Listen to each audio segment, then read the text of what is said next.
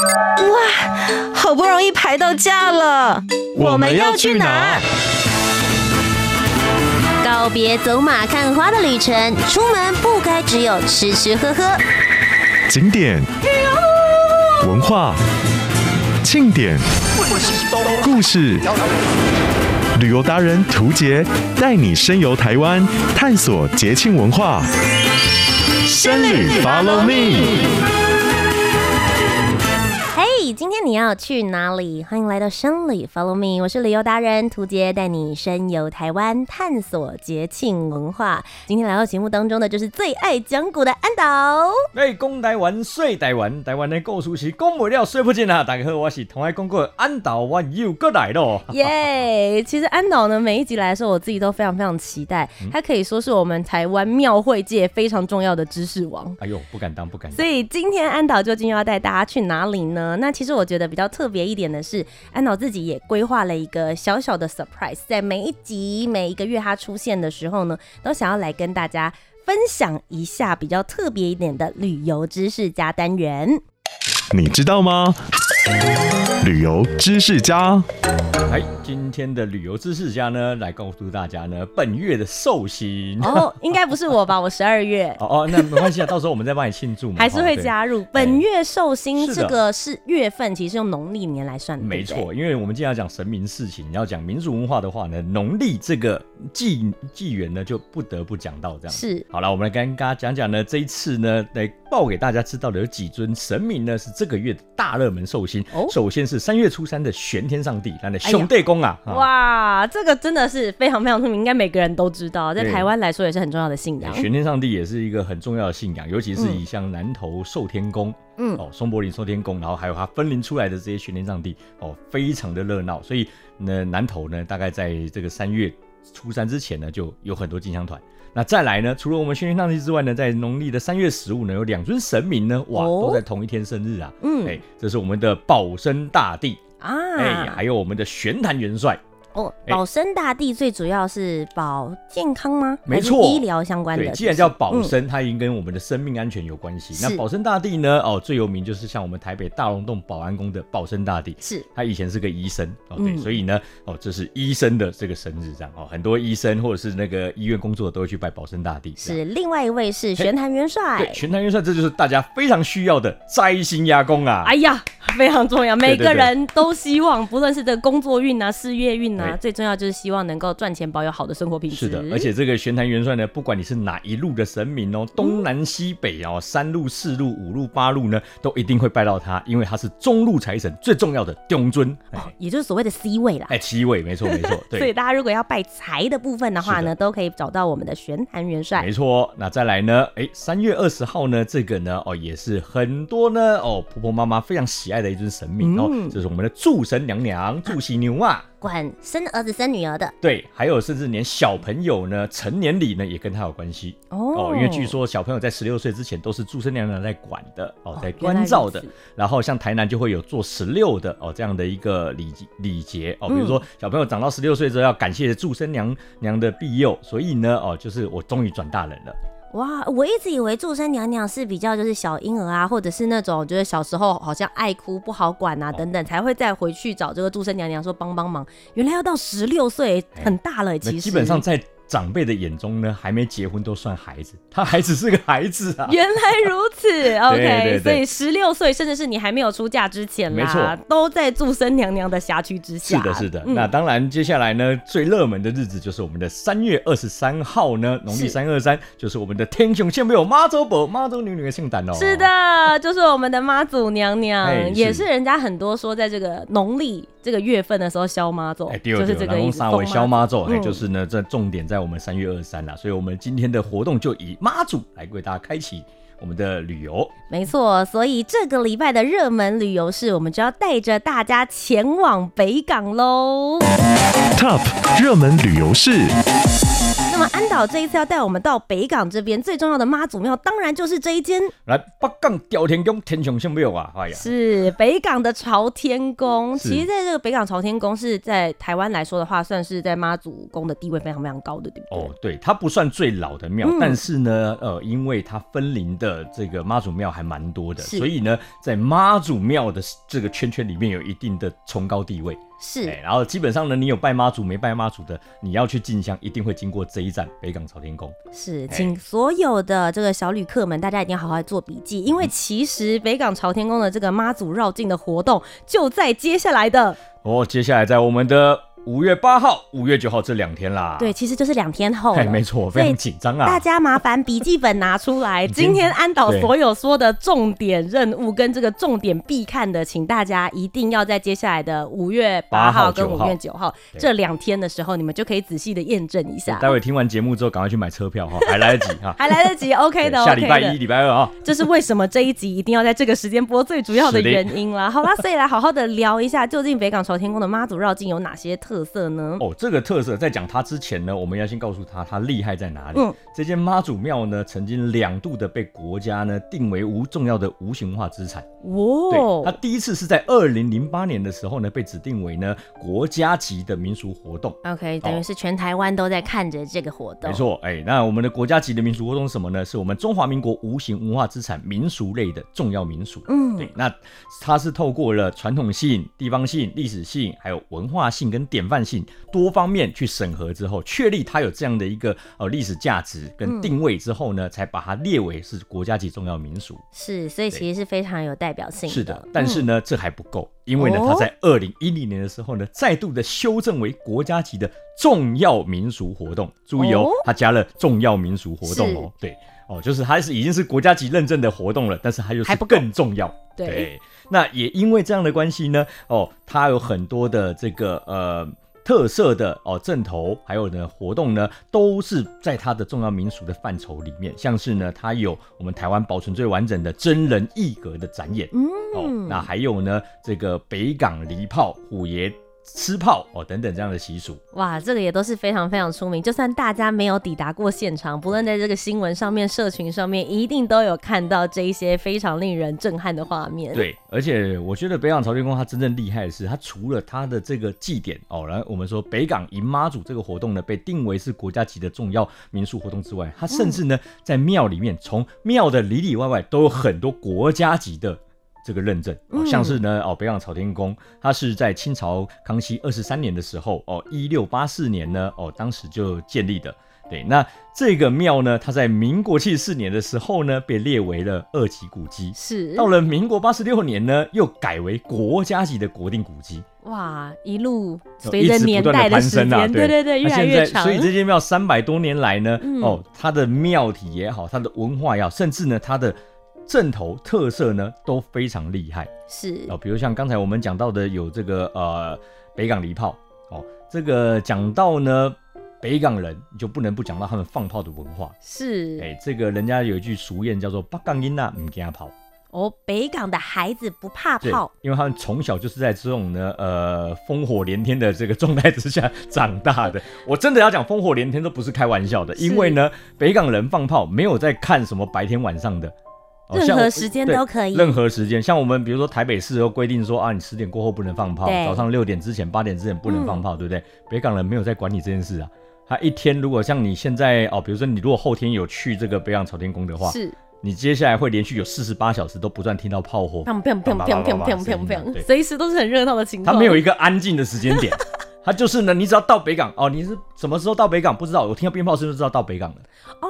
哦，哎，我之前也有听过这个，我觉得很有趣。之前我们到北港那边去的时候，也是跟着安导他们，他们在回去的时候做进香这样。对，我们上个月去进香这样。对，然后我就问说，哎，奇怪了，安导的队伍来了吗？然后当地的北港人就很淡定的说，还没有听到炮声，不要紧张。对，不用紧张。但是听到炮声，有可能是别人来进香哈。对，所以不要也不要紧张。一有炮声，我就立刻站起来这样子。那你就可以知道，其实非常非常的热闹，随时都有各路的神明都会来到北港朝天宫这个地方。没错，那所以呢，哦，北港呢放炮，他没有。在管时间性的事，因为呢，嗯、哦，太多人来北港进香，对，然后再加上他们自己人也很爱放鞭炮，所以呢，导致于说呢，在北港你要一天没听到鞭炮声的话，大家心里会痒，哎，奇怪，今天是没进香团哎，今天是播到的，怎么会这样子？对，但我很好奇，因为放炮这件事情，感觉好像全台湾都有。那离炮是有代表什么样特别的方式吗？哦，这就是北港人的这个，不得不说，他们的民族性真的很强。嗯，他们为了要玩鞭炮，为了要放鞭炮，他们为了要快速的把鞭炮给消耗掉，所以他们发明出各式各样可以放鞭炮的招。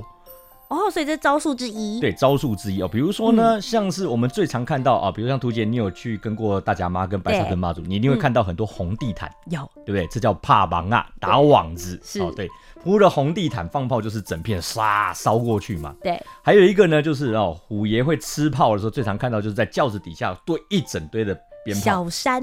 哎，对，这个在大甲妈也会常看到哦，嗯、就一整堆的鞭炮，这叫炮堆。炮堆、欸，那他们讲说叫炮堵，啊、嗯，哦，吃一堵炮这样。嗯，那再来北港离炮，这个呢就是北港人的聪明了，哦、而且全台湾只有北港人这样玩。哎、欸，他们呢为了要把鞭炮快速的去点燃，所以呢，他以前呢北港的大部分务农的人比较多，他们就会去找那种人家锄锄耕地的那个呃耙子嘛？呃、是不是？就是锄头。哦，锄头前面不是有个铁犁片吗？嗯、或者是牛犁的那个呃犁田的那个呃。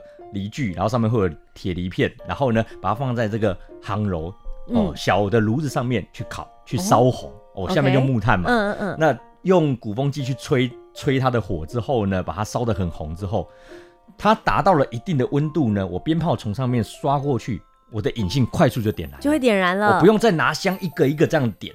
我就只要呢，哦，比如说你会看到他们在礼炮的这个炮手，哦，他们的左左手会拿一大堆小小的排炮，对，就堆好，然后炮都事先捆好，嗯、一捆一捆，大概五个一捆，十个一捆，就是一个手掌可以抓的范围。是，然后呢，要放炮的时候，轿子在我们的炮区等待，嗯、那我们就呢，哦，炮手就位啊，当开始一声令下之后，他们就拿着鞭炮，然后呢，从这个犁片上面刷过去。就快速点燃！天哪，好有效率哦！对，那你像我一只手上面可能有可能二三十串的鞭炮，我就刷刷刷刷刷，五秒就是放完了。然后放完之后就换下一个进来填充弹夹，那你这个人就去补充弹夹，继续刷刷刷刷刷刷刷。天哪，他们把这个过程当做在上战场，是不是？对，没错，跟 打仗一样。非常高哎。对，而且会有炮手不断替换哦，不断替换，所以呢，他们可以在短短的可能十分钟之内放完一卡车的鞭炮。一卡车，哒哒哒哒哒哒哒哒一直放。哇！可是他们都不怕炮哎，就是他们真的就是点燃之后就立刻往外丢，点完立刻往外丢。不得不说哈，北港人哈，在这个鞭炮的传承上面哈，真的是不遗余力啊。因为呢，只要呢你满十六岁之后呢，小朋友只要不怕炮，就来开始做 U B 的炮手。嗯，所以从小都跟在长辈旁边玩炮。呃，基本上北港没有人不会玩炮的。哇！然后在北港有一句，我朋友常跟我讲说啊，你那工地啊惊跑，卖工地是八杠音的。如果你怕炮的话，你就不是我们北港人了。对，北港人基因没有怕怕鞭炮这件事啊。每一个人都很勇，这样子。哦，对，没有每个人都是喜迎神明啦，对不对？都是神明的孩子。那当然了，在北港吼，他们用鞭炮呢来迎接哦这个妈祖或者是众神明哦，来这个就是等于说来呃。恭迎这些神明，那所以呢，他们在北港三月十九，农历三月十九、二十啊，也就是五月八号、九号这两天，嗯、你会呢全天候的听到呢，在大街小巷，只要稍微空旷一点的地方，就是鞭炮，就是炮场。它不能够让它空旷下来了，哎、对，对，完全停下来就哎那边停了。对，那因为传统老一辈以前哈不不呃，就是台湾人以前老一辈认为说神明来了，我们就是放鞭炮迎接嘛，嗯、对，那。放鞭炮迎接，可能小门小户的，我就是放一串鞭炮、两串鞭炮。对哦，然后呢，有一点这个，比如说我们左邻右舍哦，同一户或者说同一个呃单位的，我们可以集资，哦、集合起来，哎，然后去买一车的鞭炮来放。嗯、哦，那或者说甚至有些呢来还愿的单位或公司暗号，他就会搭一个红毯，嗯、然后呢，我弄一个炮场，围一个公园，然后来这边放炮。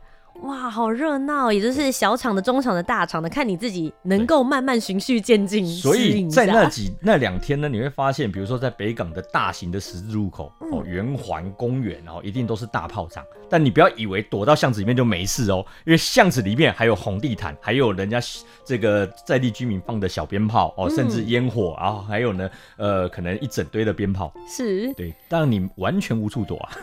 所以第一个最重要的亮点的部分，就是大家可以去好好的享受一下这个北港特殊的离炮。对，没错。无论是这个小的鞭炮，还是快速的鞭炮模式，大家都可以在这边好好享受一下他们各式各类的魔法。对，那这个呢，北港离炮呢，现在也被变成是呢台湾三大炮之一了，有这样的一个美誉。哦、那哈，曾经有一次哦，以前我在做节目的时候，我们有一次在一个过年特别节目当中呢，我们把。盐那个盐水炸风炮，嗯，台东炸邯郸，然后呢一起搬到北港来做一个台湾三大炮的集结。哇！结果呢放完之后呢，台东人受不了了。哎、欸，没人像你那放炮的啦，然后吓死了，因为那个速度之快啊。炸邯郸其实也已经是很惊人了。对，可是炸邯郸它是往天空上丢嘛，让鞭炮落下来。可是他看北港人往脚底下丢的那个速度跟他们的那个密集度，完全被吓傻了。哦。真的是非常惊人。然后刚刚另外一个讲到的是，就盐水风炮的部分，他们用炮的方式也不太一样。对因为盐水风炮是用冲天炮嘛，是。那他们早期也是用电鸽炮，就是吊竹竿的鞭炮。嗯。对，可是那都是属于慢慢在放的。对，但如果要比速度的话，比速度的话，全台湾应该没有人打得赢北港，没有人比得上北港。好，所以这是第一个非常重要的特色，也就是大家可以去看他们到底速度有多快。两天之后，我们就可以见真章了。当然，没错。那接下来第二个亮点还可以看什么呢？哦，第二个亮点的话呢，就是他们的艺格绕境，哦，艺格游行。哎，那这个一格的话呢，我相信大家可能在现在的庙会都或多或少都会看到，就是说哦，在我们的神教的前后会有一种大型的卡车，然后上面可能有一些神明，或者是放一些电音啊、乐音的哦，灯光效果的这种车子哦，这个叫一格车。是。那但是北港的一格车它特色在哪里呢？它上面坐的那些呢，通通都不是玩偶哦，也不是这些神神像，它上面坐的全部都是小朋友。哎，对。小朋友真人，对，没错，所以它有一个名称叫做真人异格游行。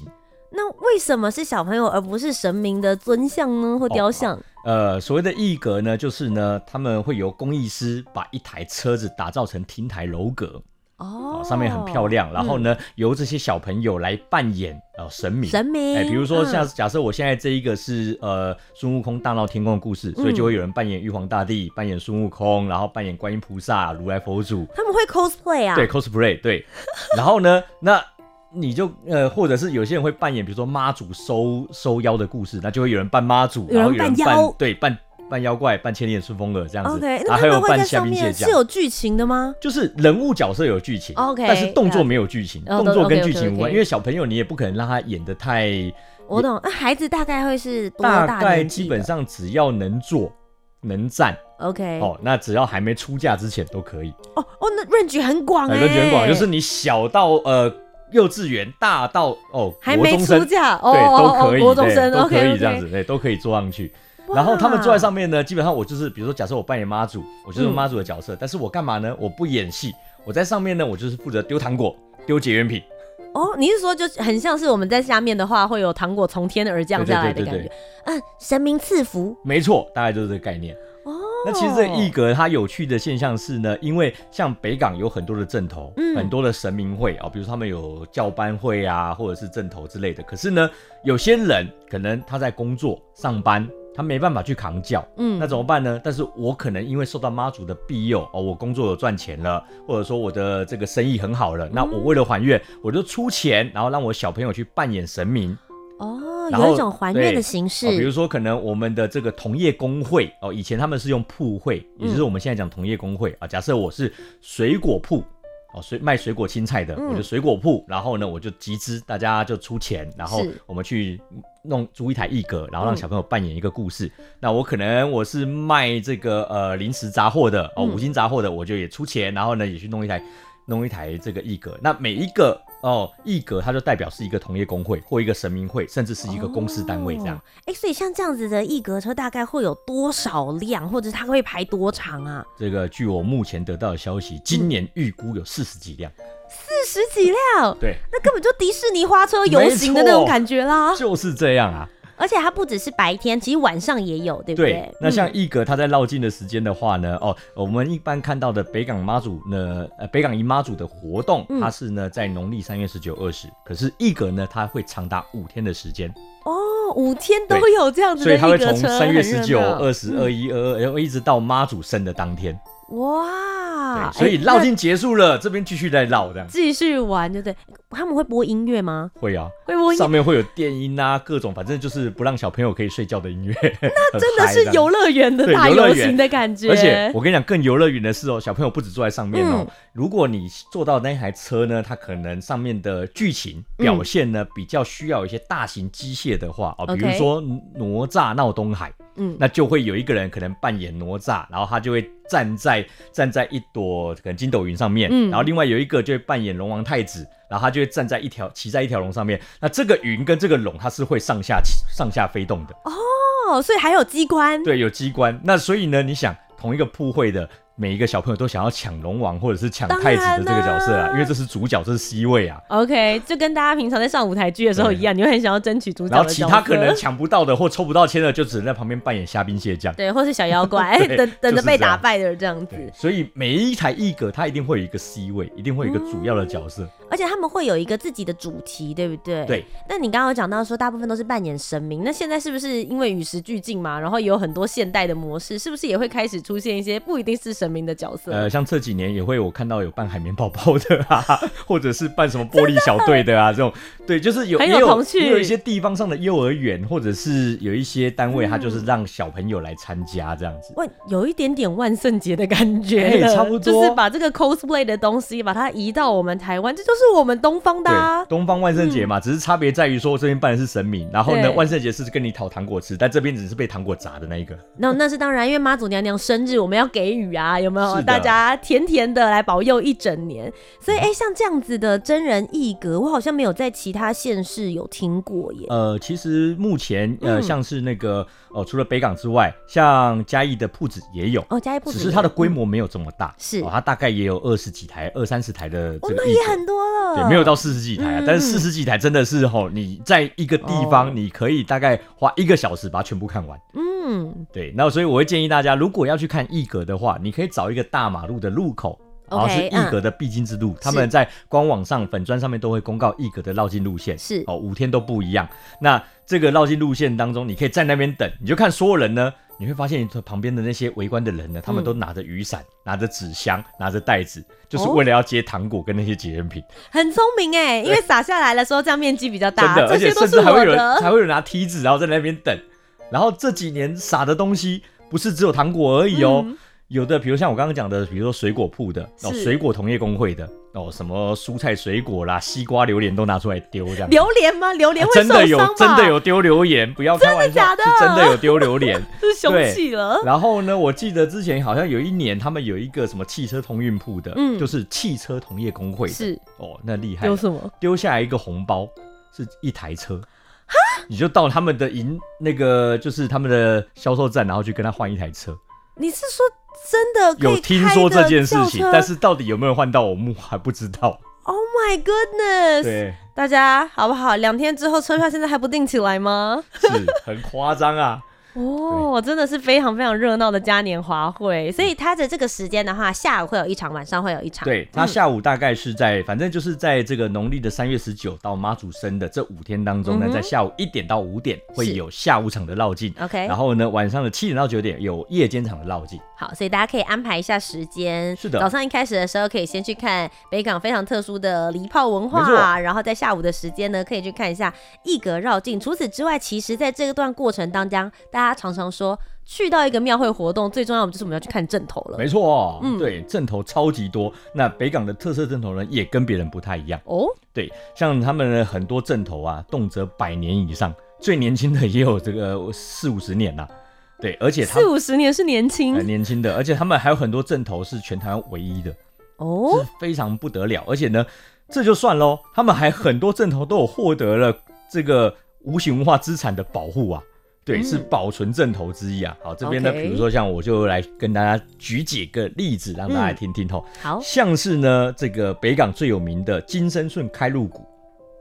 这个开路鼓呢，哦，它就是在妈祖前面负责开路前导的阵头哦，通知大家说妈祖娘娘要来喽。哎，对对对，嗯、那这个呢，开路鼓呢，它哦，当然我们听名称已经是鼓很重要嘛，对不对？对错了，这个开路鼓它是全它是全台湾，它拥有一个全台湾最大铜锣的这个螺。